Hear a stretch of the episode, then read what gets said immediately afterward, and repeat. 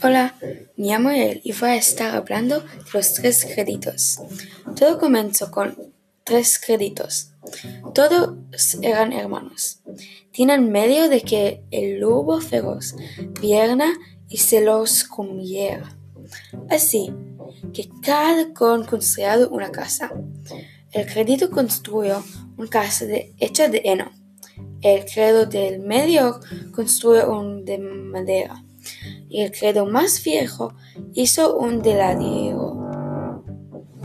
Cuando vino el lobo, perdón para ese. Cuando vino el lobo fue a la casa de heno. Lo supló hasta que se rompió. Luego fue a la casa de maderas de madera y supló sobre ella y también se rompió. Luego fue a la casa de ladrillos pero fue demasiado difícil para él romperlo, y gracias a esto nunca volvió a molestar a los credos. El fin. Muchas gracias por escuchar mi podcast. Adiós.